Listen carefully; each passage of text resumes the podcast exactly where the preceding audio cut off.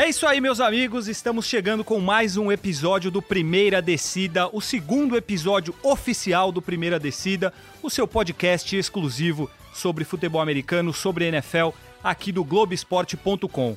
Hoje, mais uma vez, eu tenho ao meu lado aqui Rafael Marques e tenho Paulo Conde, que não está ao meu lado, mas está participando com a gente. Ele que teve compromissos pessoais, mas não deixou de participar conosco desse episódio do Primeira Descida.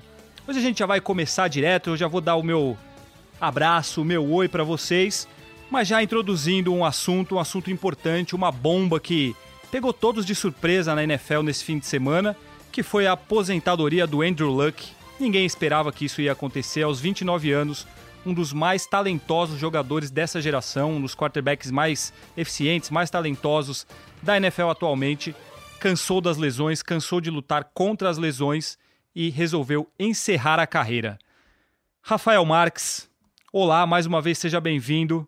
Já começo colocando você para dizer qual o impacto que tem para NFL e para o Indianapolis Colts essa saída do Andrew Luck. Olá Fabrício, olá Paulo, olá ouvinte. É, cara, eu acho que o Andrew Luck vai fazer muita falta para o Colts, para a NFL é, pela pessoa que ele é, não só pelo jogador, mas pela pessoa que ele é. Eu tava vendo esses dias, apareceu na minha timeline ali das minhas redes sociais, um vídeo muito bacana do Andrew Luck, que ele tomava porrada dos, dos defensores dos outros times e tava no chão ali e falava, pô, boa jogada, cara, parabéns. Que, que bela, que bela, que belo sec que você me deu. Então, ele era um cara muito gente boa e, além disso, era um grande jogador, mas que sofreu muito com lesões. E, cara, não dá para julgar o que ele fez. Apesar de ter sido uma bomba, uma das maiores bombas dos últimos tempos na NFL, é... você tem que pensar no, no lado do, do ser humano também. E ele, cara, tava sofrendo muito com lesões. Teve a lesão do ombro que foi devastadora para ele. E aí ele tava com essas lesões agora, que era uma lesão na panturrilha, que depois virou uma lesão em tendão de Aquiles e você tem que ter uma hora que não dá mais. A cabeça do cara já, depois de tantas lesões, ela já não, não tá preocupada com o jogo, tá preocupada com o resto da vida dele. Então, por mais triste que seja, o cara tão jovem, com tanto talento e que poderia fazer tanta diferença daqui uns anos, é, com, até o fim da carreira, se ele jogasse, mas foi uma decisão até assim que a gente tem que entender. É, até explicando um pouco mais detalhado o que, que aconteceu, o Andrew Luck é, veio teoricamente saudável para essa temporada. A temporada retrasada ele ficou fora por conta de uma lesão séria no ombro. Na temporada passada ele jogou muito bem, teve um desempenho excelente com os Colts, foi muito bem protegido, foi o time que menos sacks levou na temporada e isso faz muita diferença para a saúde do quarterback. Mas, como o Rafon falou, ele sofreu com essa lesão que começou na panturrilha, depois virou tendão de Aquiles, também se falou em questão óssea. Enfim, ninguém sabe ao certo qual foi o, o problema, mas isso começou há cerca de 10 dias. Ele estava pronto para treinar e aí ele via que não conseguia ficar saudável, a dor continuava, ele não conseguia se recuperar. Provavelmente ele teve alguma informação de que isso seria algo mais sério, que poderia demandar mais tempo na recuperação e aí definiu que não ia mais passar por isso, que não ia aguentar, que ele estava muito mal na questão de cabeça. Ele até falou na coletiva dele, logo após a, a, o anúncio da aposentadoria, que é, isso estava tirando a alegria dele no esporte, a alegria dele de jogar, de competir. Então ele não tinha, não estava bem mentalmente para para participar da NFL, para enfim, para se recuperar, brigar mais uma vez contra as lesões. Então optou pela aposentadoria. Paulo Conde, um abraço, seja bem-vindo mais uma vez. Espero que esteja tudo bem por aí, tenha tudo corrido bem nos seus compromissos pessoais. E queria que você falasse um pouco sobre essa questão do Andrew Luck e também já entrasse dizendo até onde pode ir o Indianapolis Colts com Jacob Brissett, que será o novo quarterback titular. Um abraço, Fabrício, um abraço ao Rafa, aos nossos ouvintes, amigos e também ao nosso general manager, né, o Léo Bianchi, que está aí na, no comando. É, realmente, ó, primeiro vamos, vamos ser bem honestos, né? A gente falou algumas semanas atrás, já vinha falando entre, né, nos corredores aí da, da Globo e depois no nosso primeiro programa do de times favoritos a gente tinha colocado né, no nosso imaginário aqui o, é, o Indianapolis como um time para fazer grande, um grande estrago essa temporada. Agora muda tudo sem o Andrew Luck, né? É, falando um pouquinho dele especificamente, o Rafa estava falando né, do jeito diferente dele, é um atleta diferente que não tem, claro que é competitivo, mas tem um lado hum, humano muito forte. Em 2011, o Andrew Luck era a batata que ia ser o número um do, da, do draft da NFL.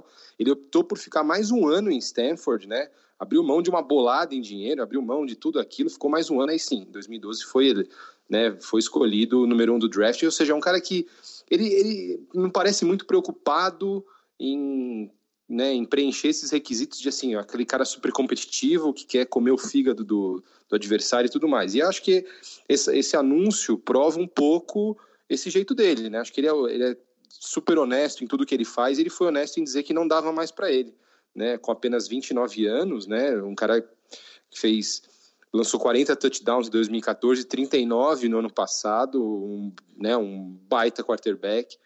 A liga perde e sendo, sendo bem sincero, eu acho que as chances do Indianapolis agora se reduzem bastante, né? O Jacob Brissett não é nem de não chegar perto, eu acho que do talento e do potencial do Andrew Luck.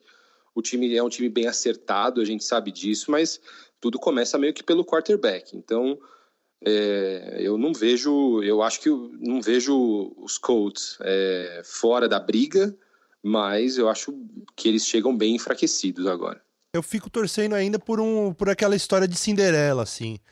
O time que duas semanas antes da temporada começar, o principal jogador anuncia que vai se aposentar, aí a bomba sobra na mão de um quarterback que não é dos mais é, bem avaliados na liga, o Jacob Brissett, e aí ele consegue fazer o time jogar bem, porque é um time arrumado, né?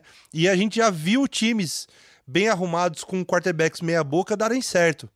Até o, o Vikings, por exemplo, na, na, duas temporadas atrás, chegou em final de conferência com o Case Keenum. Nick Foles foi campeão quando o Carson Wentz se machucou no Philadelphia Eagles. Todo mundo falou que tinha acabado o ano para os Eagles e o Nick Foles foi campeão e MVP do Super Bowl. Exatamente. Então, próprio próprio Tom Brady foi era um backup quarterback do, do do Drew Bledsoe, né, em 2000, 2001 ali, antes de pegar a vaga, quando ele entrou, ele não foi muito, né, não, não tinha muito potencial verificado nele, um cara que tinha sido só a escolha 199 do draft e tudo mais, mas claro que isso pode mudar. É que, assim, se a gente for avaliar nesse momento, é um choque, imagino até para os próprios companheiros de time, né, então...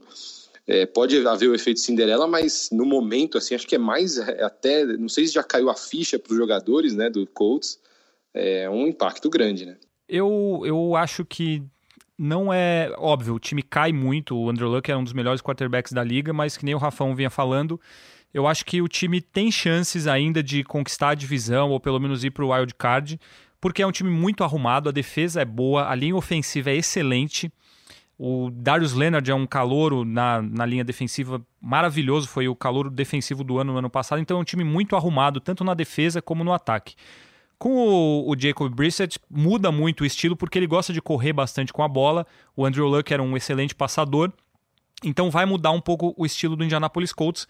Mas eu não vejo o time perdendo as chances de classificação, falar agora já era. Eu acho que tem, tem chances de classificar. Lembrando que ele foi titular dos Colts há, há dois anos.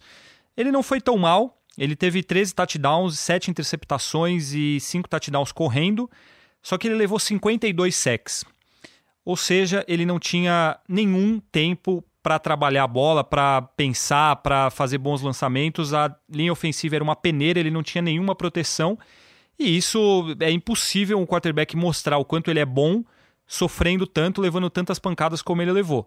Como até já falei aqui como comparação, o Andrew Luck sofreu 18 sacks no ano passado. Então agora ele vai ter uma linha ofensiva, uma proteção que ele vai ter provavelmente todo o tempo do mundo para mostrar o verdadeiro potencial dele.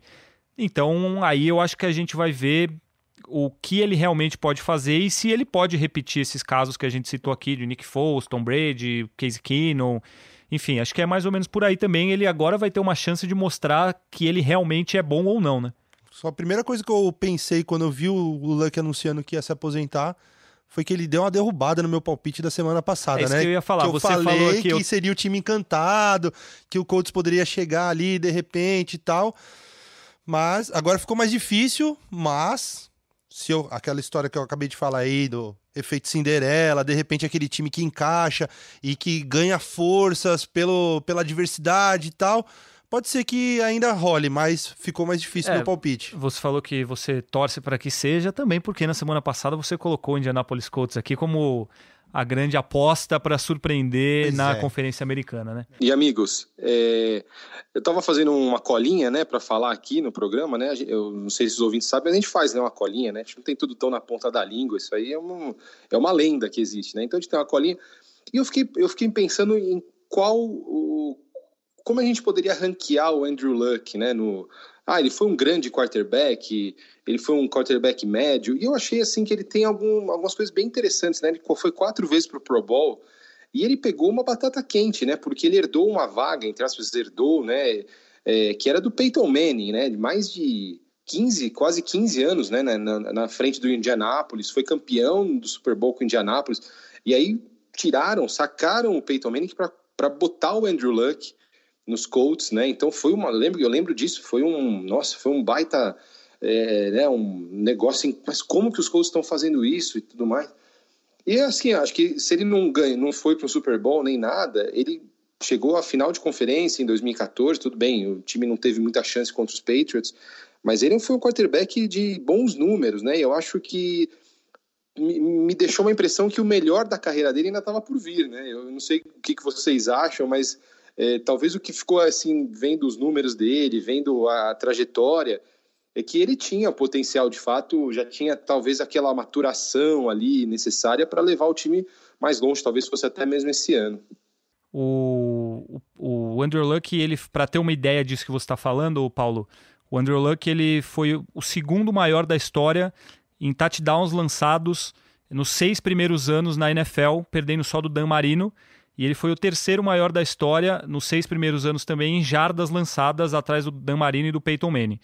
Então acho que isso mostra o quão gigante ele foi. É realmente é uma pena porque é um talento esplendoroso que acabou perdendo para as lesões. Eu concordo com o que você falou aí. Eu acho que ele ainda tinha muito a mostrar na liga e ele era um dos melhores quarterbacks. Para mim, a definição que fica era um, um quarterback talentosíssimo que poderia ser até um dos maiores da história, mas que perdeu para as lesões. Mas assim, teve bons números, foi um grande quarterback, mas não tem chance, não, na minha opinião, não será um Hall of Famer. É, eu acho que isso sim, é, concordo. Eu acho que também não. Acho que ele não tem. é, acho que até mesmo a duração da carreira, né? Ele teve seis anos aí de carreira, é, é pouco, é, né? Muito eu acho pouco para ir para o Hall da Fama, né? Para ir para o Hall da Fama, né? E uma final de conferência, tudo bem, quatro vezes o Super Bowl, mas geralmente isso não, não, não gera uma indicação aí. Mas é um quarterback que eu acho que talvez a gente vai pensar que ele poderia ter sido muito mais do que ele foi. Ele não foi tão. Ele foi bem, né? Mas ele poderia ter, ter ido muito além, eu acho. Eu concordo com o que o Fabrício disse. É Só isso. um dado curto, o Jimmy Say, o presidente do, do Colts, deu uma coletiva logo depois do anúncio e ele botou uma conta meio pelo alto ali, mas só para ter uma noção, é, que o, o Andrew Luck, com a aposentadoria, deixou de ganhar mais ou menos meio bilhão de dólares, né? Que você põe na conta ali que ele teria uma média de salário de 40 milhões por ano nos próximos 10 anos ali, é uma conta jogando lá no alto, seria 400 milhões de dólares que ele deixou de ganhar. Mas, como você mesmo falou, Fabrício, que ele é um cara que, e o Paulo também, que ele é um cara que não liga tanto para essas coisas de dinheiro, pela competitividade, eh, ele é um cara diferente, de pensamento diferente, então é, acho que ele botou isso no- na, na balança também e não fez tanta diferença para ele, mas é um número bem alto. Até porque ele também já ganhou muito dinheiro na Já carreira, né? Só fazer uma rápida pergunta para vocês sobre esse assunto antes da gente passar para nossa prévia da Conferência Nacional. O, o Indianapolis Colts ele tinha uma outra possibilidade, ou ainda tem, é, que seria fazer uma troca por algum quarterback que talvez resolvesse a questão a curto prazo que eles poderiam considerar mais prontos que o Jacob Brissett. Alguns nomes como Eli Manning, o Ted Bridgewater, o Ryan Tannehill, que já foram titulares de outras franquias, e eles poderiam fazer uma troca para o cara chegar. Valeria a pena ou não? Sem abrir mão de, de algo bom para o futuro, sem abrir mão das primeiras escolhas do draft. Valeria tentar ou vale a aposta no Brissett nesse momento? Eu acho que eles vão dar uma esperada, né? Eu acho que eu, eu esperaria o começo da temporada, ver como o Jacob Brissett ele se adapta ali no começo. Se a coisa começar a apertar, se nos cinco primeiros jogos perder uns três, quatro, aí eu acho que vale tentar a medida de desespero. Mas antes de começar a temporada, não.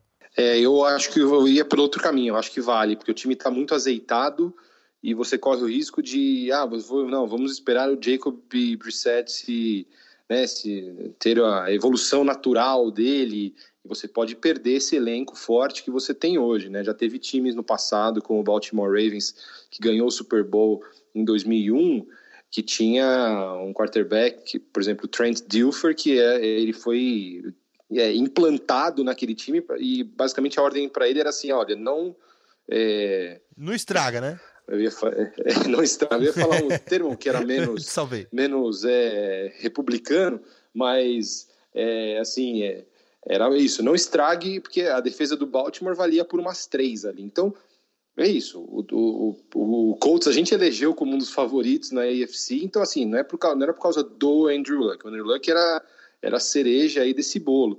É, talvez pensando em vamos buscar algo é, pensando com esse time, daqui a pouco, não sei, o T.Y. Hilton sai, alguma coisa assim, talvez valesse uma troca. O Ryan Tannehill pode, pode, poderia ser uma boa. O Bridgewater, depois da lesão, é mais difícil, mas eu acho que são bons, é, bons nomes. Talvez, eu não sei se até poderia, mas o Joe Flacco me veio na cabeça como um jogador que era características semelhantes a do, é, acabou de chegar Andrew no Broncos, Luck. né? Ah, sim, mas vai ser reserva. O também. Eli, por exemplo, vai... acho que seria desculpa, um bom perdão, nome. Não vai ser de reserva, repente. Mas... O Eli Enfim, com uma defesa protegendo é... ele bem. Exatamente. Ali, com uma linha ofensiva que o protegesse bem.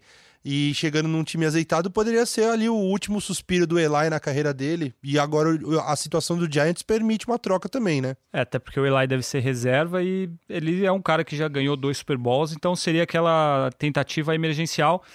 Só completando o que vocês falaram, eu acho que tem uma outra alternativa também pro, pro Colts, que é, mesmo que o Brissett não vá bem, o time aposta no draft do ano que vem, que tem dois quarterbacks muito bons, que provavelmente vão aparecer, que é um é o Tui Gailoa, ou algo assim, que o nome dele é complicado, que é o de Alabama, se eu não me engano, e o quarterback de Oregon, que é o Herbert, me esqueci o primeiro nome dele agora, mas que também são considerados as duas estrelas do principal do, do próximo draft. Então, tendo uma campanha ruim, também permitiria que eles brigassem por esses quarterbacks no próximo draft. Encerramos o assunto Andrew Luck, acho que passamos bastante sobre isso. Vamos agora para a nossa prévia da Conferência Nacional. Na semana passada fizemos a nossa prévia da Conferência Americana. Hoje chegou a vez da Conferência Nacional. Hoje, inclusive, a gente vai fazer do jeito um pouco diferente, como a gente já falou bastante do Andrew Luck aqui, para não se estender muito o nosso tempo, não ficarmos com um podcast muito grande. A gente vai cada um falar de uma equipe da divisão, cada um faz seus comentários, a gente dá uma, um pitaco rápido ali, mas vai ficar concentrado cada time com um dos nossos participantes e o time que sobrar provavelmente vai ser o mais fraco. A gente dá uma passada rápida.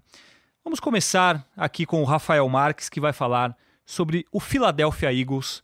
Por favor, Rafão, discorra sobre o campeão da NFL no ano retrasado. É o Philadelphia Eagles que trouxe de volta um ídolo do, da história recente né, do, do time, o Deshaun Jackson, que voltou, voltou para o time e conseguiu boas aquisições. Um running back bom de, de Chicago, Jordan Howard, que vai, vai ser muito útil para o time agora. Quase é, de graça, né? Quase de graça, né? Veio do Chicago Bears. É, foi um time que draftou muito bem. É, trouxe o Andrew Diller na, na primeira rodada, que é um cara. É um, um tackle que vai ser muito útil para o time, para a proteção do Carson Wentz. E assim, é um time que tem o, muito talento do, dos dois lados da bola, né? Eu costumo falar muito isso, mas tem alguns casos que, que se aplica. Você vê um time com Carson Wentz, com recebedores como o Alshon Jeffrey, o Nelson Aguilar, agora o Deshaun Jackson de volta, com o Zach Ertz, que é um dos melhores tight da liga. Então é um time com um poder de fogo muito grande e com caras muito bons na defesa também, como o Fletcher Cox, que é um dos melhores defensores da liga, o Malcolm Jenkins, que é um ótimo safety. é um time que vai chegar para brigar lá em cima. É, eu, eu, vejo essa a, a NFC East é, protagonizada por, pelo duelo entre Eagles e Cowboys. Mas eu, eu acho que o, o Eagles é um time que tem tudo para fazer bonito nessa temporada. Muita gente coloca os Eagles como um time completo. É, eu acho que é mais ou menos isso, né, Paulo? É, eu acho sim. E eu acho que o Eagles tem uma questão que, além de ter ganhado um título, né, que era um título improvável, é um time que, pela cidade, né, a Filadélfia tem um pouco disso, que é, é uma cidade meio que importante para a história do país, mas eles se consideram meio, talvez, não sei se é o termo certo, mas operários, assim, trabalhadores, é um povo trabalhador tal.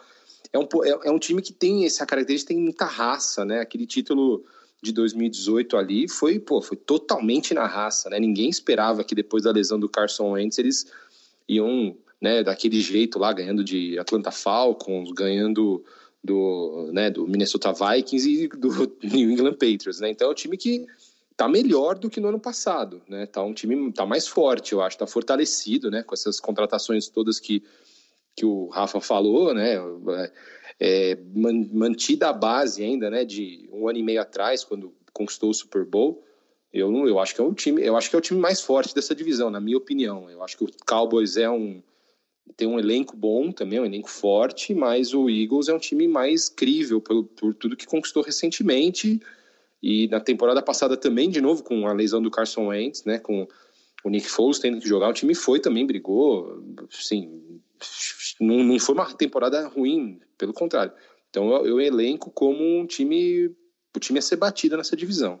É, você falou questão de lesão do Carson Wentz. Eu acho que tudo passa pelo Carson Wentz se ele se machucar mais uma vez. Dessa vez não tem o Nick Foles para substituí-lo, mas ele precisa estar tá saudável porque senão os Eagles perdem muito. O time depende muito dele agora e ele precisa estar saudável, porque nos últimos dois anos, um, ele ficou boa parte fora, o que o Nick Foles levou o time ao Super Bowl, e no ano passado ele também ficou fora de alguns jogos por conta de lesões. Então é hora do Carson Wentz se manter saudável e mostrar que ele é ele é o cara desse time que pode repetir aquela temporada de MVP que teve dois anos atrás. Rafão, só para finalizar, o Eagles, você acha que é um time que briga pelo Super Bowl? Dá para brigar. A briga, os concorrentes são muito fortes, né? Você olha na NFC, tem Saints, tem Rams, tem Bears, tem Vikings, tem muito time bom na, na NFC que eu acho que não tem tanto quanto na, na, na AFC, não tem tantos times brigando lá em cima como tem na NFC. Mas tá lá, é um dos times que vai brigar sim. Eu gostaria de dizer que eu concordo com absolutamente tudo que vocês dois falaram sobre o Philadelphia Eagles. Por isso, vamos passar para a nossa próxima equipe, que será Paulo Conde falando sobre o New York Giants. Por favor, Paulo Conde, que New York Giants promete grandes surpresas para essa temporada, não? Você acha? Eu não estou tão confiante. Eu acho que o New York Giants entrou numa Não, é pelo lado ruim. É, pelo lado ruim, é, pelo lado ruim. Exatamente. Promete muito, né? É, o New York Giants acho que entrou, acho que depois de ganhar dois títulos aí nos últimos 11 anos, né? É, o time tá entrando no meio do acho que é que se filiar ali com o New York Knicks, né? Que na NBA é a grande é, é, é, é a grande é, o time motivo de deboche da NBA, né? É tudo atrapalhado, é, a direção não, não, acerta nada, e a última, né, a cereja do bolo foi o draft do, do Daniel Jones, é, quando muita gente esperava outros, enfim, draftados, e aí foi, foi o Daniel Jones, muito questionado, começou a jogar, e tem a questão do Eli, que eles não sabem se o Eli continua, se sai, se, enfim, né, é, quando você começa a ter esse tipo de, de, de, de universo, que você não vê decisão, só indefinição, é, o time caminha para isso, para ser um dos piores. Eu acho que o New York aí tá, tende a ser, o New York Football Giants tende a ser o pior da chave. É, da, da, divisão, perdão, melhor dizendo. E ainda eles perderam o Odell Beckham Jr., né? O, tem, de outro lado tem o Saquon Barkley, mas é isso, perde o Odell, os, os jogadores não querem continuar em Nova York, mesmo com toda a badalação da cidade, a imprensa ah, o dinheiro sendo em Nova York, os jogadores já não estão mais muito afim de continuar lá.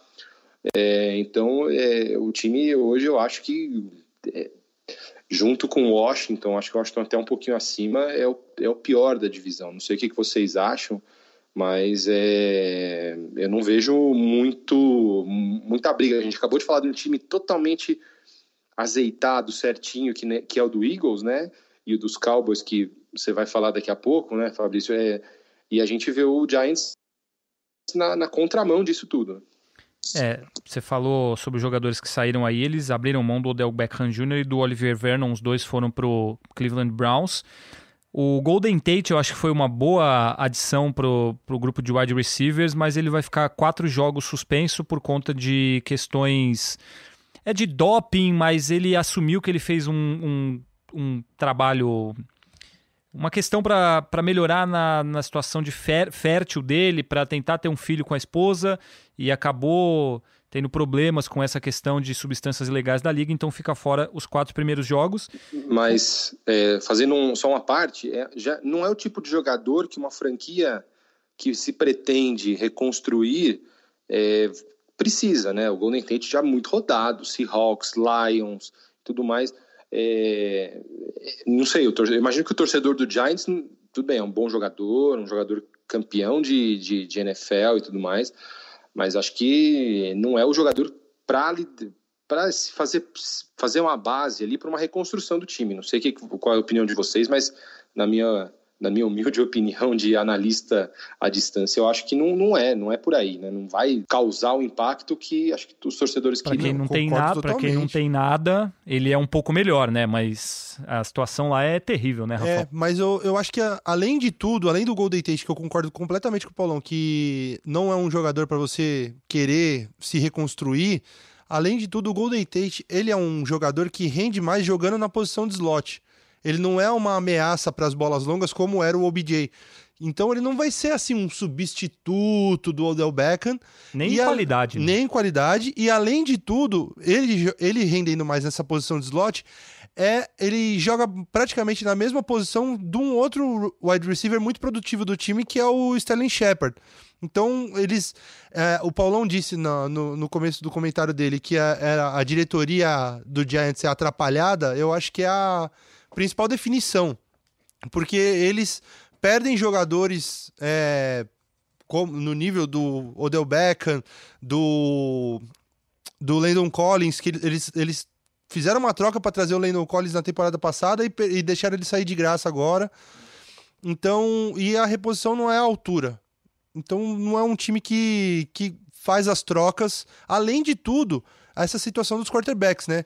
O Daniel Jones está mostrando o talento agora, apesar de ser pré-temporada, mas ele está mostrando flashes de ter muito talento para durante essa pré-temporada, mas é uma transição atrapalhada no nessa posição de quarterback, porque você tem o Eli Manning ali, tá no fim de carreira, mas ainda quer jogar, ainda quer minutos em campo e você traz um cara, você gasta a sua escolha mais alta do draft, a sexta posição do draft para trazer um quarterback que provavelmente vai ficar na reserva. Não, sem contar que, segundo todos os analistas, o Giants conseguiria na segunda, na terceira rodada pegar o Daniel Jones. Então eles conseguiram o quarterback gastando a maior escolha que eles tinham na sexta posição, que é uma posição que vale muito para um cara que com certeza eles pegariam depois sem nenhum problema, né? Com certeza.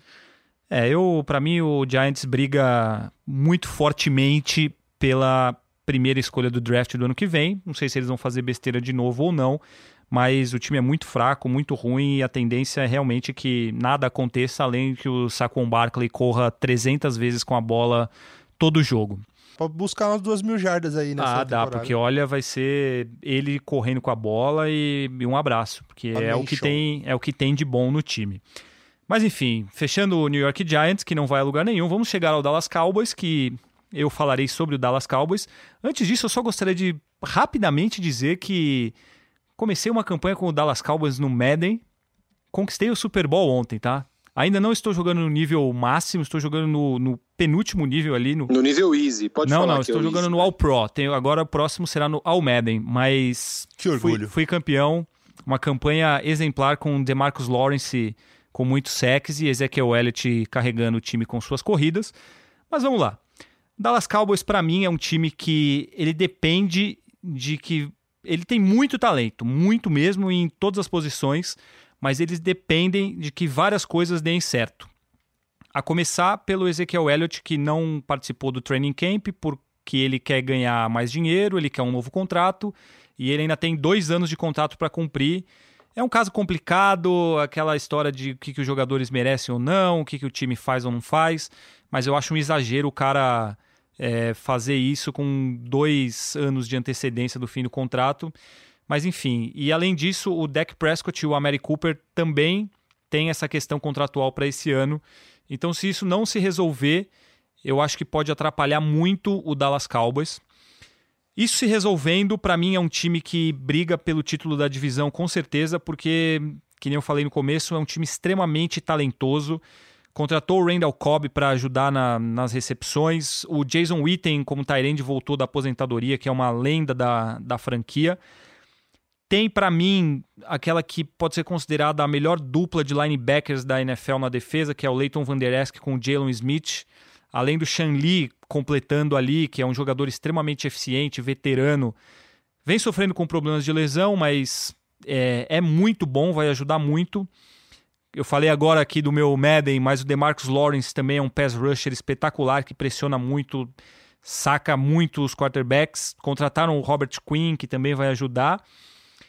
É, o Byron Jones é o melhor jogador da secundária. Eu acho que ali pode ter um problema, falta um pouco de profundidade, mas também não é das piores. E uma coisa que para mim é muito boa é a linha ofensiva que protege muito bem tem três dos talvez melhores jogadores de linha ofensiva, que são o Travis Frederick, que ficou fora a temporada inteira passada por conta de uma doença autoimune, e a gente tem que ver como que ele vai voltar esse ano. O Zach Martin e o Tyron Smith, então são três protetores espetaculares que fazem com que o Elliott corra muito, que o Dak Prescott tenha tempo para lançar. Enfim, eu acho que é um time que tem muito potencial, tem grandes jogadores, tem muito talento, como o Rafão gosta de dizer, dos dois lados da bola, mas que depende que o time acerte questões contratuais, depende que os jogadores não se machuquem, como o DeMarcus Lawrence, que já está machucado, que as coisas encaixem para que dê certo. Todo mundo saudável e essas questões acertadas na parte contratual, para mim o Dallas Cowboys é um time que briga até pelo título da conferência, um, um, ir para o Super Bowl, pelo potencial que tem. Isso não acontecendo é uma equipe que pode se perder no meio do caminho por conta desses problemas todos que podem vir a ocorrer. Concordam, discordam ou algum pitaco ou algo a dizer sobre isso? Não, eu acho que o Dallas tem muito talento, mas não é muito diferente da, das equipes que talvez nos últimos diria até 10 anos, o Dallas teve. Sempre teve equipes ótimas. Des Bryant, Tony Romo, Jason Witten naquela época. Enfim, agora voltando. É, é uma equipe que a gente espera sempre muito, mas nunca encaixa. Essa é a minha dúvida em relação ao, ao Dallas, né? E tem muita questão, às vezes o Jerry Jones, né, que é o general manager e o dono e um dos maiores revolucionários da própria NFL, sempre é, ideias megalomaníacas e tal, ele, ele, ele atrapalha um pouco o time, né? Ele interfere muito no time. Só então... para Ô, Paulo, só para lembrar que ele já deu uma cutucada no pública no Ezequiel Elliott por conta dessa questão contratual, então ele já começou a fazer esse trabalho de atrapalhar de certa forma. Isso, é, isso é uma, isso é uma constante no time, né? Essa interferência do, do Jerry Jones é, é, é, algo que atrapalha de verdade o time, né? Jogadores que já saíram por causa dele, por não, não tolerar, não acharem isso bom. É, a questão da liga, a liga já teve. É, ele é muito, ele é muito forte dentro da liga, claro, mas também já teve muito. É, como é que a gente pode fazer dizer muita polêmica em relação a ele, outros presidentes de general managers de, de clube e tudo mais, de franquia, melhor dizendo. Então, assim, é, a gente sempre, na verdade, eu acho que vocês compartilham até um pouco disso comigo. É, sempre há muita expectativa em cima do, dos Cowboys, né? Por tudo que representa, é o America's Team, né? É aquela equipe que, que é, não sei se é a maior torcida. É a maior Estados torcida, Unidos, né? exatamente. É o time que todo mundo meio que conhece, né? Ah, passa o filme da NFL. Hoje acho que mais os Patriots, mas passa um filme que tem o pano de fundo, ou, é o, ou era o 49ers ou era o Cowboys. Então é um time muito popular, né? Muito forte. E que tem grandes jogadores. Sempre teve, mas não, não vai. Eu acho que são essas questões. É o, joga, o melhor jogador do time que quer ganhar mais dinheiro, já ganhou uma bolada, né? quer ganhar mais dinheiro faltando dois anos para o fim do contrato então, esse é, o, esse é o problema do time. E se você for ver, a gente já citou até nessa, nessa prévia nossa, vários times com muito talento que não conseguem chegar na hora H e desempenhar. É, de certa forma, é uma, também tem mais equipes desse jeito. E eu acho que o, o Cowboys é isso. Tem muito talento, não consegue desempenhar porque há questões extra-campo, é, enfim. Aí eu acho que é mais por causa disso. Então não me empolgo tanto assim com o Dallas Cowboys. Eu continuo achando que o Eagles é o time, é o time para vencer essa divisão é, na minha aposta. É, eu me empolgo um pouco e não estou sendo iludido pela minha campanha no Madden. Eu acho que, claro, como já falei, as coisas dando certo, é um time para brigar por bastante coisa nessa temporada. Passando rapidamente agora, só para a gente finalizar a divisão pelo Washington Redskins, é um time que chega até agora sem saber quem vai ser o quarterback titular. Eles draftaram o Dwayne Haskins, que é uma grande promessa que veio do, do draft, agora vem na primeira temporada. Tem o Casey Keenum e até tem o Coach McCoy, que pode ser uma possibilidade. Eles estão vendo quem, quem vai ser o quarterback ainda. Na minha rápida e modesta opinião, eu acho que poderiam começar com o Casey Keenum para evoluir o Dwayne Haskins. E aí, caso o Keenum não vá bem na temporada, entra o Dwayne Haskins e evolui de forma mais consistente de fato jogando.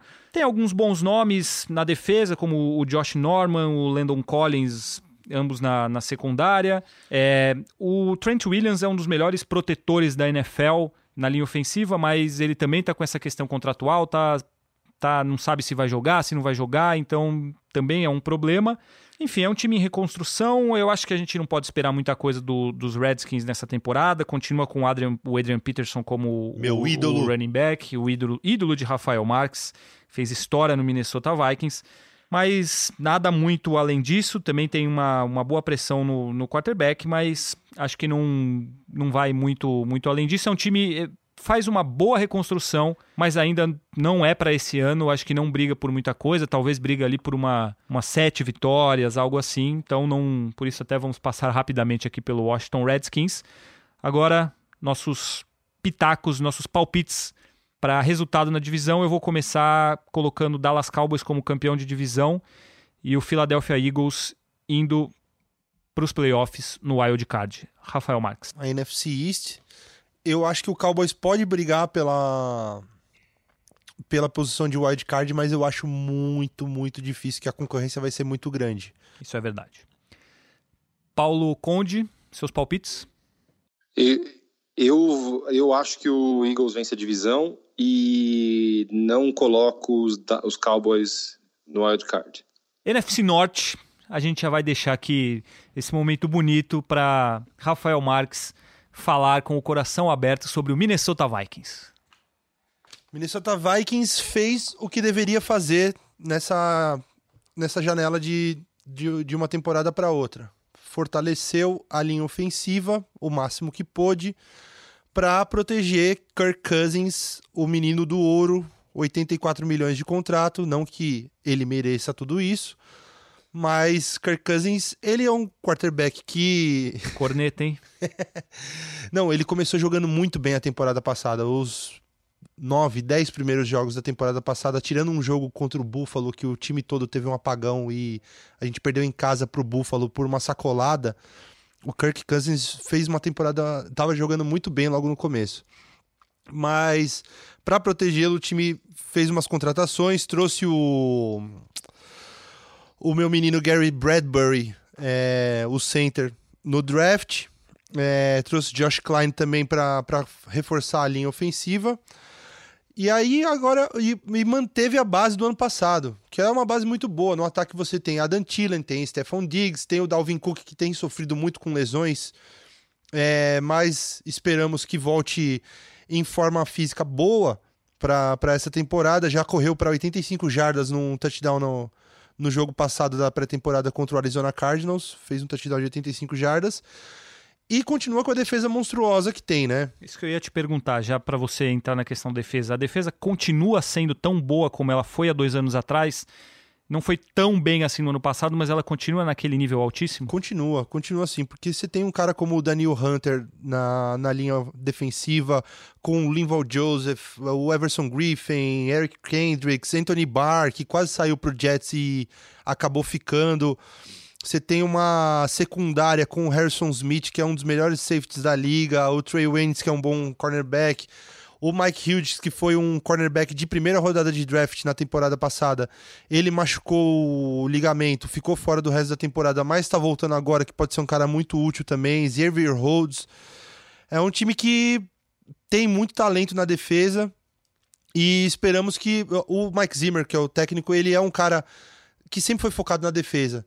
Então, ele gosta dos as, os times dele sempre tiveram defesas boas e para e o grande calcanhar de Aquiles do time no ano passado foi a, o, o ataque e o John DeFilippo, que era o coordenador ofensivo, fez um trabalho muito ruim. O, o Kevin Stefanski, que era o treinador de Tyrants, assumiu no final da temporada passada, agora vai ter uma temporada inteira sobre a, sob a batuta do Gary Kubiak, que é um treinador de que já ganhou Super Bowl e veio para ser um conselheiro de, de time ofensivo. Então o time tem tudo para é, para conseguir o que se esperava dele na temporada passada. Vai chegar com menos moral essa temporada, mas tem um time muito talentoso para alçar voos mais altos. Acho que é mais ano. ou menos aquilo que a gente falou do Cowboys, dos Cowboys, né? É um time com muito talento, mas precisa que esses talentos correspondam em campo para conseguir chegar naquilo que o potencial do time sugere, né? Exatamente. Porque realmente tem muito potencial, mas precisa demonstrar isso em campo, mas eu acho que é isso. Se, se conseguir jogar da, da maneira que o time sugere pelo talento que tem, é um time que pode ir longe.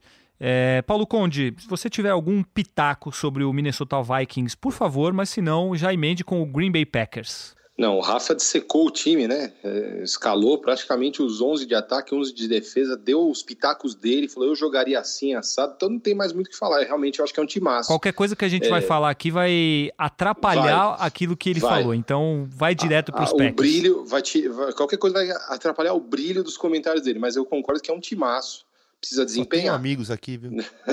Não, você é muito querido, você sabe disso. E vou falar dos Packers, que tendem a ser um rival talvez acho que assim, é um rival duro pela tradição dos Packers, mas a gente ainda precisa ver como é que vai estar tá montado esse time, já que o, o eterno Mike McCarthy, longevo Mike McCarthy, que ficou praticamente 10 anos né, no comando da equipe, saiu, entrou o Matt LaFleur, é, que era coordenador ofensivo dos Titans, né? É, então, existe muita expectativa em relação a como que esse time dos Packers vai jogar. É um time que, quando você tem o Aaron Rodgers, pelo menos na minha opinião, você já tem ali 75% do caminho pavimentado para você ser muito competitivo. Né? É um, eu acho que é um quarterback mais espetacular dessa geração, é, com o Drew Brees é, e o, o, Tom Brady, ele é, acho que é menos virtuoso, mas ele é aquilo tudo que a gente sabe que ele é. Então acho que o Aaron Rodgers de volta. Além de bonito, né? Que a gente sabe que o Tom Brady é também. Tom Brady é um robô, é, né? Tom Brady é um robô um bonito, é isso, né? Então é, é o pacote completo, claro, e enfim, muito, muito é, forjado para ser um, um, baita campeão, né? Agora, o Packers com o Aaron Rodgers é um time que sempre é perigoso, um time que sempre atrai. Agora, vamos, vamos ver como é que vai ficar com o LaFleur eu acho que essa troca, né, sangue novo no comando, eu acho que é benéfica pro, pro, pro vai ser muito benéfica para o Packers. A relação do Mike McCarthy com Aaron Rodgers já fazia um tempo que vinha desgastada, né? É, é, a coisa já não estava dando certo como ali em 2010, 2011, quando o time foi campeão do Super Bowl. Então, assim, falta, faltava isso, eu acho, que não era mais mudar as peças da engrenagem, era acho que a cabeça dessa engrenagem e essa entrada do LaFleur pode ser produtiva. Se a gente for analisar, é um time que, no geral, já foi mais cotado a fazer grandes campanhas, né? Time de 15 e 1 ali em 2012, é, 2011 12, hoje não, não, é, é praticamente impossível a gente pensar que um time possa, esse time possa fazer até um, obter 11, 12 vitórias, eu acho que não é para tudo isso, mas eu acho que pode brigar sim por um wild card, eu acho que não é o favorito da divisão, é, mas eu acho que pode brigar sim. Acho que tudo passa por, por, esse como que vai encaixar essa, essa nova liderança do LaFleur com o Aaron Rodgers. É, e aí vamos ver. É, é realmente é difícil porque é como vocês é, é, a gente repete aqui exaustivamente pela pré-temporada é muito difícil julgar qualquer coisa. Mas é um time que eu considero um, que pode brigar por um, uma vaga nos playoffs não vejo como campeão de divisão. Acho que o Minnesota, por exemplo, é muito mais forte no momento. Eu concordo mais uma vez com você, viu, Paulo Conde? Muito obrigado. É bom saber que você Concordei concorda tanto assim comigo. É, só para citar rapidinho, eu acho que a defesa do, dos Packers é muito boa, com agora as chegadas do Preston Smith e do Zadarius Smith, que os dois vão pressionar muito os quarterbacks adversários. Já tem uma secundária bem talentosa, jovem. E veio o Adrian Amos do, do Chicago Bears também, que vai reforçar ali essa secundária na posição de safety. Eu só acho que falta um pouco de profundidade no ataque, porque você tem o Davante Adams, é, o Jimmy Graham chegando também, mas eu acho que não tem muitas peças. Mas eu tô com vocês, é um time que pode brigar por uma, uma vaguinha nos playoffs ali, principalmente se esse encaixe do Matt LaFleur com o, Green, com o Aaron Rodgers acontecer, o Green Bay chega com força para essa temporada. Acho que posso já passar para o Chicago Bears, que na minha visão é o favorito para essa divisão. Mais uma vez, é um time que vem com uma defesa fortíssima, embora tenha perdido o Vic Fangio, que virou o técnico principal do Denver Broncos e ele transformou a defesa dos Bears na melhor defesa disparado do ano passado, com foi um show aquilo que aquela defesa do, dos Bears fez. Agora o Chuck Pagano chegou para ser o coordenador defensivo, muda o esquema de jogo. É, eu tenho minhas dúvidas com relação ao trabalho dele, ele é bem contestado pelos trabalhos que fez recentemente. É, a defesa continua com um talento extremo, mas eu não sei o quanto que ele pode atrapalhar com essa mudança de estilo. É, agora ele aposta mais num. O Pagano, Pagano gosta de jogar mais com blitz e antes o Vic Fangio usava mais a força na secundária, jogando com, com mais safeties, enfim. É, vai mudar, depende muito desse encaixe. Continua com excelentes nomes na secundária, continua lá o Prince Amukamara, o Kyle Fuller, agora tem o Haha Clinton Dix também. Eddie Jackson. Eddie Jackson.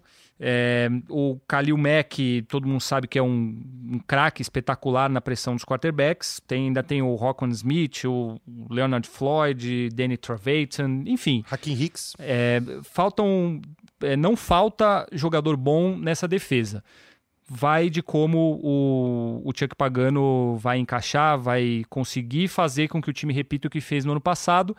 E aí entra a questão do ataque também, que perdeu o Jordan Howard, aposta em jogadores mais novos, continua com o Tarek Cohen. Não tem grandes recebedores. O Mitch Trubisky é um quarterback também que ainda tem o que provar. O Taylor Gabriel talvez seja o melhor recebedor ali, mas não acho que seja um grande time na questão ofensiva. É aquele time que, para mim, se a defesa mantiver o que fez no ano passado, é para ir para os playoffs, porque foi um trabalho espetacular e ela é uma defesa que ganha muitos jogos. E o ano passado só não foi mais longe por causa do, daquele erro de field goal do Cold Park. Agora, o ataque precisa melhor, melhorar e precisa provar que, que tem potencial para ser de fato um dos principais times da liga mas mesmo assim eu, eu colocaria ainda como talvez o favorito para ganhar a divisão pelo fato de ter essa defesa. Conseguindo esse encaixe agora com um novo coordenador, para mim mantém uh, o posto de principal time dessa divisão. Acho que o Chicago Bears chega bem forte, com um ataque mediano e uma defesa excelente, pode ir longe nessa temporada. Eu acho que o Chicago Bears precisa do ataque, é exatamente isso que você falou. Se o ataque atingir um nível superior ao que já tem ou que apresentou na temporada passada, o time sobe de nível muito fortemente. Por causa disso, você deixa um ataque que fica mais produtivo, que fica, fique mais tempo em campo, que consiga é, descansar a defesa. Uma defesa excepcional como o Chicago tem, é, mais descansada, consegue ser mais produtiva ainda e um ataque produtivo vai produzir mais pontos e, e esse ciclo segue e você acaba tornando o time que é um time muito bom e um time excelente. Eu não sei se a reposição do, do Bears foi a, foi a altura com os nomes que eles trouxeram essa temporada. Eu acho que o time deu uma caída é, com relação ao time da temporada passada, não conseguiu se reforçar, mas ainda continua sendo um time muito forte. Pode falar, Paulão. Pegando uma caroninha só no, no que você está falando, Rafa, até por isso, por essa. É, como é um time não é, não é muito equilibrado, até porque assim, é difícil você ter uma defesa espetacular e um ataque médio, medíocre, né? Digamos assim. É, eu, não, eu acho que, por exemplo, o Vikings, na minha, na, na minha avaliação, acho que até pelo que a gente falou aqui, ele é, um, é um time mais equilibrado, uma defesa muito boa e, por exemplo, o ataque tem recebedores melhores, tem um quarterback, eu, eu acho que eu, hoje, hoje o Kirk Cousins é melhor do que o Mitch Trubisky, é, então eu, eu vejo que o Vikings está um pouquinho acima, se você for ver como todo do time, eu acho que é um pouquinho acima, e o, o Packers também eu não acho que esteja tão longe assim, mesmo com essa indefinição, o time não vem de boas temporadas, é por isso que eu coloquei até. O meu, meu palpite é o Vikings vencendo a divisão e uma briga acirrada entre Bears e Packers. Eu não, eu, eu, o, o Bears eu já, já estive mais empolgado com ele, já estou menos. É, eu acho que é uma divisão bem, bem equilibrada bem de desses acordo, três viu? times. É, é aquela coisa que meio que tudo pode acontecer. E o que eu acho que não vai mudar é a questão que o Detroit Lions vai ser o pior time da divisão não apresenta nada de muito diferente do que foi nos últimos anos, com o Matthew Stafford, o time dependendo muito dele, ele não correspondendo tanto à altura. Tem ali uns bons nomes no ataque, o Marvin Jones, o Carrion Johnson foi muito bem correndo com a bola o ano passado, coisa que o time não tinha há muito tempo, mas não passa muito disso. É o segundo ano do Matt Patricia como treinador, então é, acho que não passa muito disso, não. O, o, Detroit Lions não, não vai muito longe nessa temporada. Eu acho que eles trouxeram uns, uns outros nomes bons, assim. O Daniel Amendola é um cara que eu acho que ainda pode contribuir. Um, uma, um cara para posição de Tyrande, que é o Jesse James, que vocês bem conhecem. Que, Fora o TJ Hawkinson, que eles draftaram, que, que é considerado. Oitavo, eles draftaram é, em oitavo, que é o, o próximo Gronk. É, muito bem visto esse jogador também. Então, eles têm ali um talento outro que mas é, acho que vejo como sendo na mesma situação do Redskins ali, o time para brigar por sete vitórias, mas não, não deve brigar lá em cima não. É, não tem, acho que não tem potencial, principalmente para brigar com os três times dessa divisão. Rapidamente, palpites para essa divisão, Rafão? Eu acho que da Vikings e eu acho que o Bears pega uma vaguinha de wild card. Eu acho que o Chicago Bears ganha a divisão e ninguém vai pelo wild card, porque o meu está reservado para a próxima divisão. Paulo Conde. É, como eu falei, eu acho que é, é o Vikings vencendo e uma briga aí entre Bears e Packers pelo wild card. É muito difícil. Eu acho que esses times estão bem equilibrados no momento. Muito bem, vamos seguir para a NFC Sul, já dando aquela acelerada, pois o nosso tempo está corrido aqui. Nosso general manager Leonardo Bianchi já está nos cobrando. Mas, por favor, qual dos dois quer começar? Paulo Conde com o New Orleans Saints ou Atlanta Falcons com o Rafael Marques? Vocês decidem quem vai começar. Não, comecei as últimas duas. Pode começar com o Paulo. Paulo Conde, por favor, discorra sobre o New Orleans Saints. Bom, eu acho que é, então vamos lá. Eu acho que esse é o time que é todo mundo aposta que te, tem que chegar no Super Bowl, né? Com essa formação, Drew Brees, Michael Thomas, Alvin Kamara, é, agora o eles trouxeram Latavius Murray. Jared Cook. Botar, Jared Cook, de tight Acho que desde o Jimmy Graham eles não tinham um tight tão é, reliable, tão confia confiável, como o Fabrício gosta de usar expressões é em inglês. Demais, né? É, que é que a gente tenta agradar o Fabrício, né? Então, pronto. Outro nível. É... então, assim, mesmo, é um time que não tem uma defesa sensacional. É bom a gente dizer que não tem a defesa de um Chicago Bears, não tem de um Minnesota Vikings. Mas eu acho que talvez podemos até avaliar aqui. Eu acho que é a melhor defesa que o Sean Payton já teve em mãos. Então, é, desde o ano passado foi uma defesa que, né, que, que já jogou bem.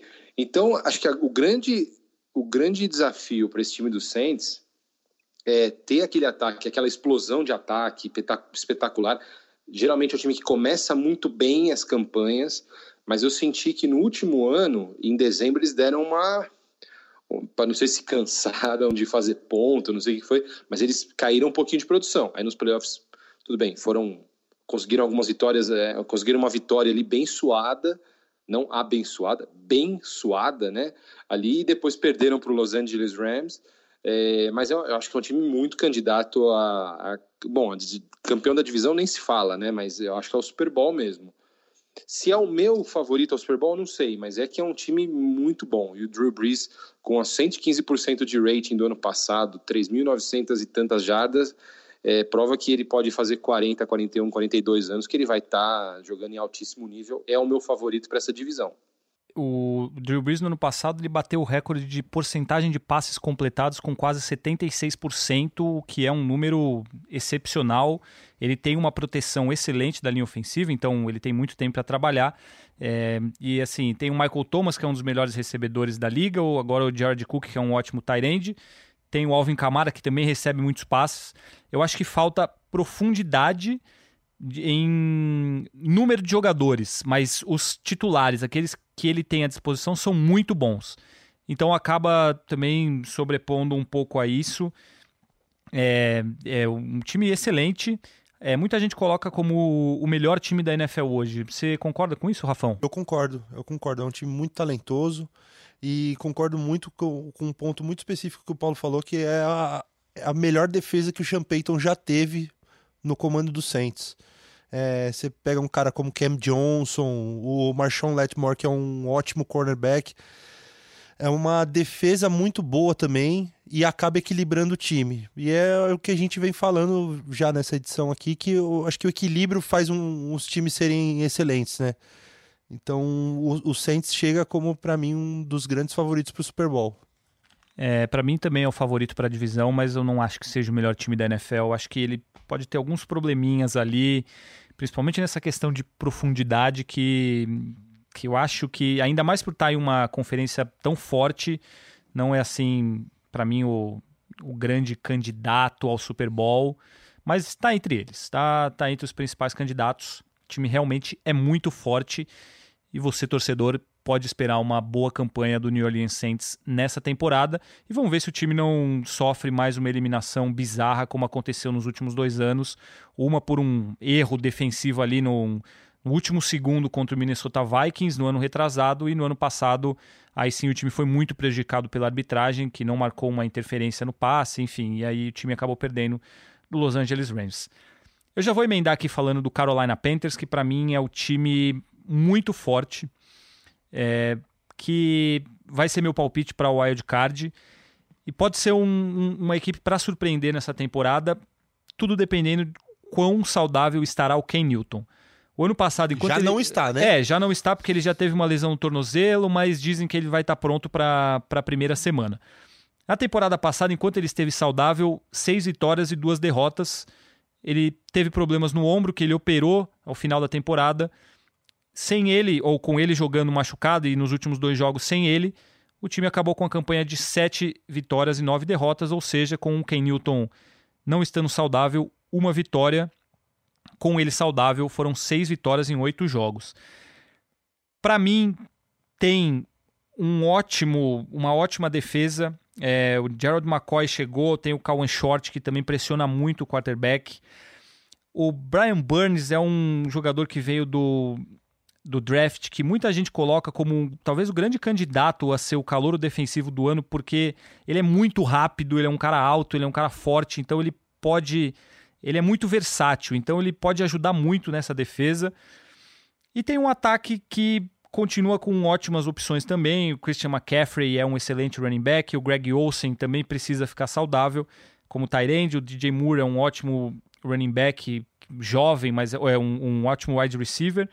Enfim, é muito bom o time. O Matt Paredes, que é um dos melhores centers da liga, chegou para melhorar a proteção ao Ken Newton. Então, eu considero o Carolina Panthers, ainda nessa questão de todo mundo estando saudável, que o, o maior problema, óbvio, é o Ken Newton, um grande candidato aí para os playoffs. Eu acho que é um time bem completo e pode ir muito longe. E eu assisti aquela série Our Nothing do, da Amazon Prime, que foi sobre o Carolina Panthers você acaba pegando uma simpatia pelo time, mas e você também consegue ver de perto como é o trabalho. Então, eu achei muito muito interessante conhecer de perto, né, os bastidores do time. Então, óbvio que não é por isso, é pela qualidade. Eu acho que o Carolina Panthers tem potencial para ser um dos principais times dessa conferência, pelo menos para brigar pelos playoffs. Preparando minha colinha aqui, que, como o Paulo disse, que a gente prepara a nossa colinha, me surpreendeu ver o elenco do, do Panthers e constatar o poder de fogo do time. Sim, é, o time é muito Além forte. Além dos caras que você falou, ainda tem Torrey Smith, Ainda tem o Chris Hogan, que chegou dessa temporada do, do, do Patriots. Então é um time que tem muito poder de fogo no ataque. Tem o. Eu sempre. Eu nunca sei falar o sobrenome do Luke Kuchly. Qu é, Quickly. Luke Quickly. Quickly. É um linebacker É fantástico. um dos melhores linebackers da liga também na defesa. Então é um time que tem talento, sim. E, de repente, se der aquela encaixada durante a temporada, pode fazer um bom papel, sim. É, e eles perderam três veteranos. Um, o Thomas Davis, um linebacker que foi, eu não me lembro para onde ele foi agora, mas continua jogando, que era muito bom. O, o center, o Ryan, Ryan Kalil ou o Matt Kalil? Matt Kalil. Matt Kalil. O Ryan Kalil é o irmão dele. O Matt Kalil que jogou a temporada inteira lá e o Julius Peppers que começou e terminou a carreira em Carolina. São três jogadores de muita experiência que, que deixam a equipe. Inclusive nessa série, o último episódio é muito triste. Você vê os três recolhendo as coisas no vestiário, tirando a plaquinha com o nome deles ali sabendo que não jogarão mais ou jogarão em outras equipes, nunca tendo jogado antes em outras franquias. Momento emocionante, indico para vocês que, que acompanhem. É... Vamos passando para o Atlanta Falcons. Quem será o responsável pelo Atlanta Falcons? Atlanta Falcons sou Rafael eu. Marques. É, Atlanta Falcons, a intertemporada dele se resumiu a uma coisa: vamos proteger Matt Ryan. Eles trouxeram simplesmente quatro novos jogadores de linha ofensiva, dois por contratados e dois pelo draft. Eles gastaram as duas primeiras, as duas, duas escolhas de primeira rodada no draft, trouxeram o Chris Lindstrom e o Caleb McGarry, além de, de contratarem o James Carpenter e o Jamon Brown. São dois jogadores, então quatro jogadores de linha ofensiva para proteger o Matt Ryan, que se baseia. É, basicamente é isso, né? Um Matt Ryan saudável e bem protegido, com o Julio Jones para passar, com o Davonta Freeman voltando de lesão que não jogou na temporada passada. É um time com muito talento também, o Atlanta Falcons, que de repente pode fazer um bom papel também. É, acho que a questão do ser saudável é o principal, porque as lesões dizimaram o time na temporada passada é um time bem forte, tem, tem grande potencial e eles não conseguiram fazer nada no ano passado justamente por terem ficado com muitos jogadores bons machucados, perderam muita gente. Então, estando saudável, é um time que, que pode, pode chegar longe. Matt Ryan, a gente sabe o quão bom ele é. Então, principalmente a defesa perdeu muitos jogadores machucado, machucados no ano passado e isso, obviamente, fez muita falta.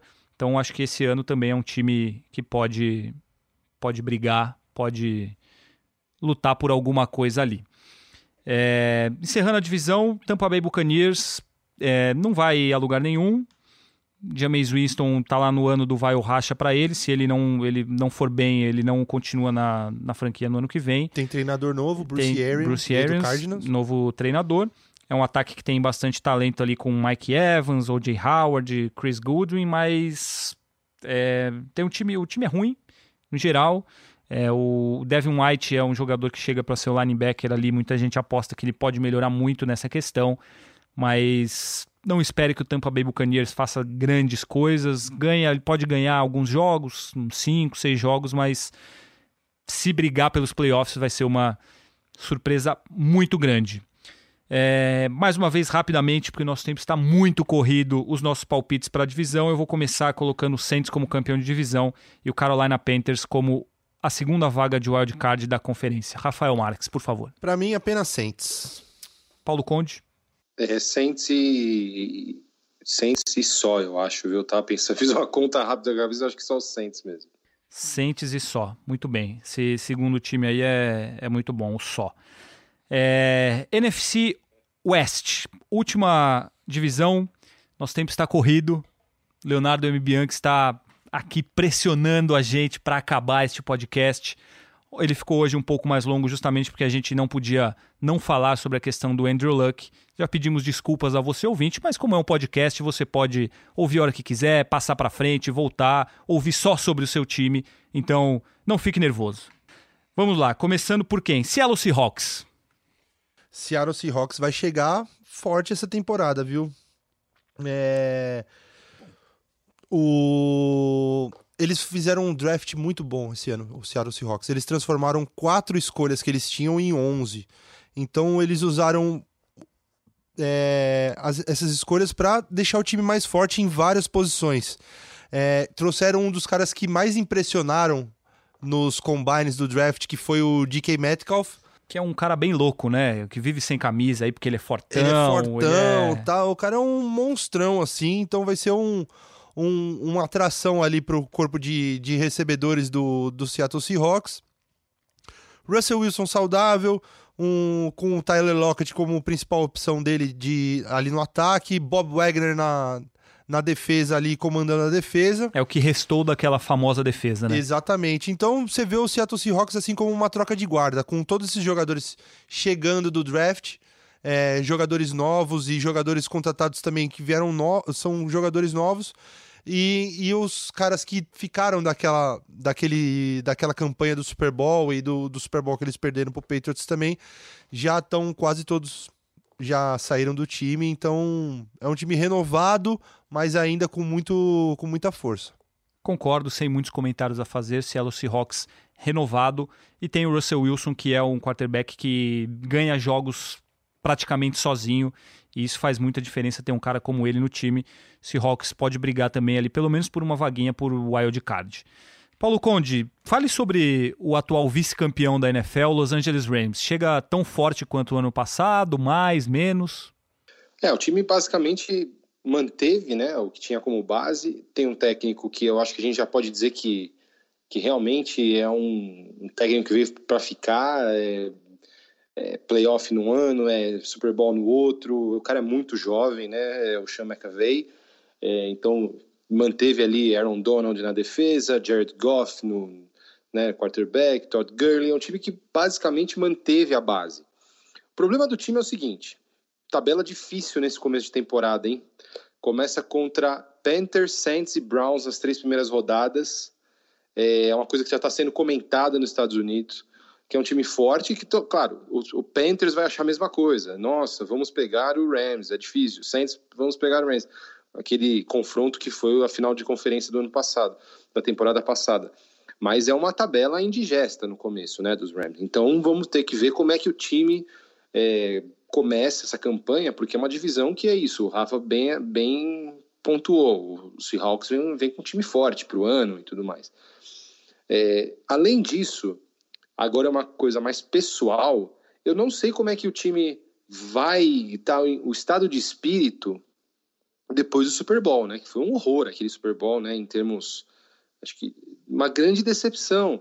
Eu não sei se o, a questão é que eu não sei se o momento desse time é, não vai estar tá numa, numa baixa depois de um Super Bowl tão ruim que você faz só três pontos, sabe? É, então essa é a minha é, é, essa é a minha questão em relação ao time. O time continua forte, continua é, com uma defesa assim, uma defesa que pressiona, uma defesa boa, um ataque também dinâmico, mas eu acho que esse começo de temporada vai ser praticamente dezembro para os Rams, né? Então, ainda mais assim, se eles perdem dois jogos, já tendo um time que ficou muito mal falar, nossa, os caras chegam no Super Bowl para fazer três pontos, para aquelas jogadas bizonhas que foram, tal. então é, mais do que avaliar, chegou, saiu, não sei o que, eu acho que a base está mantida, mas me preocupa muito o estado de espírito desse time, ainda mais caso perca é, um ou dois jogos em sequência. Como é que vai recuperar depois? Eu não sei se recupera. Uma defesa é uma, uma defesa, desculpa, uma divisão até certo ponto complicada de você é, jogar. O que me preocupa muito é a questão do joelho do Todd Gurley, que ninguém sabe qual é a real situação da parte física dele, e ele, óbvio, é fundamental correndo com a bola, recebendo passes. Por outro lado, tem a volta do Cooper Cup, Cooper Cooper Cup, Cooper, é, Cup. Cooper Cup, isso, é difícil, um, trava-línguas. É, que junto com Robert Woods e Brandon Cook são excelentes wide receivers, um, formam um trio maravilhoso. E além de ter o Aaron Donald, que foi eleito pelos próprios jogadores o melhor jogador entre todos da NFL. Ele é um monstro, foram mais de 20 sacks no ano passado. Então, o time continua fortíssimo. É isso que você falou. Tem essa questão de ver como o time vai reagir ao que aconteceu no ano passado mais a questão da tabela, mas com relação ao elenco, ele está tão ou mais forte quanto foi no ano passado. Você falou aí sobre a questão da divisão, que é uma divisão forte, eu já vou emendar falando rapidamente sobre o San Francisco 49ers, que para mim é uma equipe que pode surpreender nessa temporada. Depende, obviamente, se o Jimmy Garoppolo vai estar tá saudável ou não, que foi o que não aconteceu no ano passado, mas é, eles conseguiram montar um time jovem, bom que tem ótimos talentos. É, só de running back, por exemplo, eles vão fazer um comitê ali do Matt Breda, o Jarek McKinnon e o Tevin Coleman. E, então vai ser muito versátil. Os recebedores não são assim tão bons, mas tem o George Kittle, que é o Tyrande que o ano passado teve números excepcionais. Foi uma surpresa para muita gente, inclusive. Veio o Jordan Matthews, né, do Eagles. Sim, exatamente. Então, é um time que tem muito potencial ali no ataque, dependendo de como o, o Garoppolo tiver com a questão de saúde, se ele for bem protegido mas talento não falta. E o pass rush, a, a, pressão aos quarterbacks adversários vai ser muito grande. Eles já, têm o, já tinham o DeForest Buckner, que conseguiu 12 sacks, é muito talentoso. O Nick Bolsa foi escolhido no draft, também tem uma questão de saúde, porque já está machucado, tem que ver como que ele vai estar. Tá, além do G. Ford que chegou, então são jogadores que vão ajudar muito nesse quesito.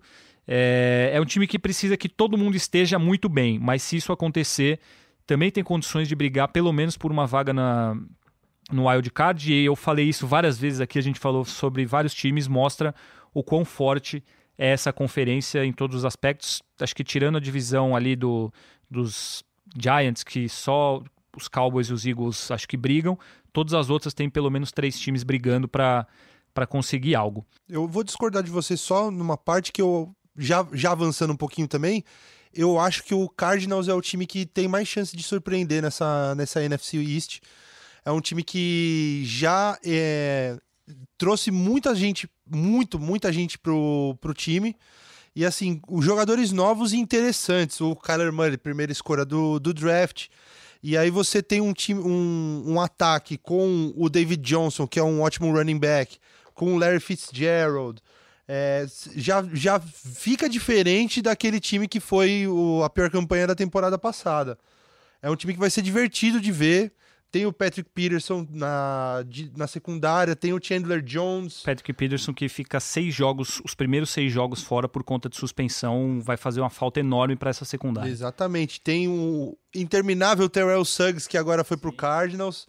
Então um time que tem um, um negócio, tem, tem um, uma esperança assim de, de fazer uma temporada legalzinha assim, não que vá brigar por playoffs, por vaga de playoffs, mas é um time que dá para vai ser interessante de ver. O pra gente completar, fechar aí já falando um pouco mais sobre os Cardinals, eles contrataram um técnico que é o Cliff Kingsbury, que ele vai tentar adotar um estilo que dá muito certo no college, mas que é um ataque maluco, que é são passes longos, muita rapidez ali para formar na linha de scrimmage, vai tentar cansar as defesas adversárias. Ele draftou o Kyle Murray justamente por isso, porque é um jogador que se encaixa perfeitamente, corre, lança, tem um braço fortíssimo.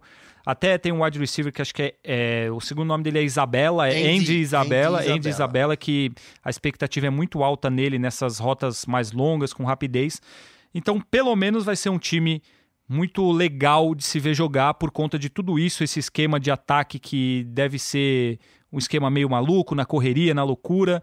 Pelo menos vai ser legal de ver jogar o Cardinals. Talvez seja uma surpresa, depende muito de como o Kyle Murray vai conseguir jogar no seu primeiro ano na NFL. É isso, meus amigos. Encerramos aqui Palpite. a prévia, obviamente, dando os nossos palpites, que o meu será o Los Angeles Rams ganhando a divisão com alguma sobra. Rafael Marques? Eu acho que vai passar. Rams e Seahawks vão passar. Eu só não sei a ordem. Eu, eu tô querendo cravar uma surpresa ali, o Seahawks ganhando a divisão e o Rams passando no wild card.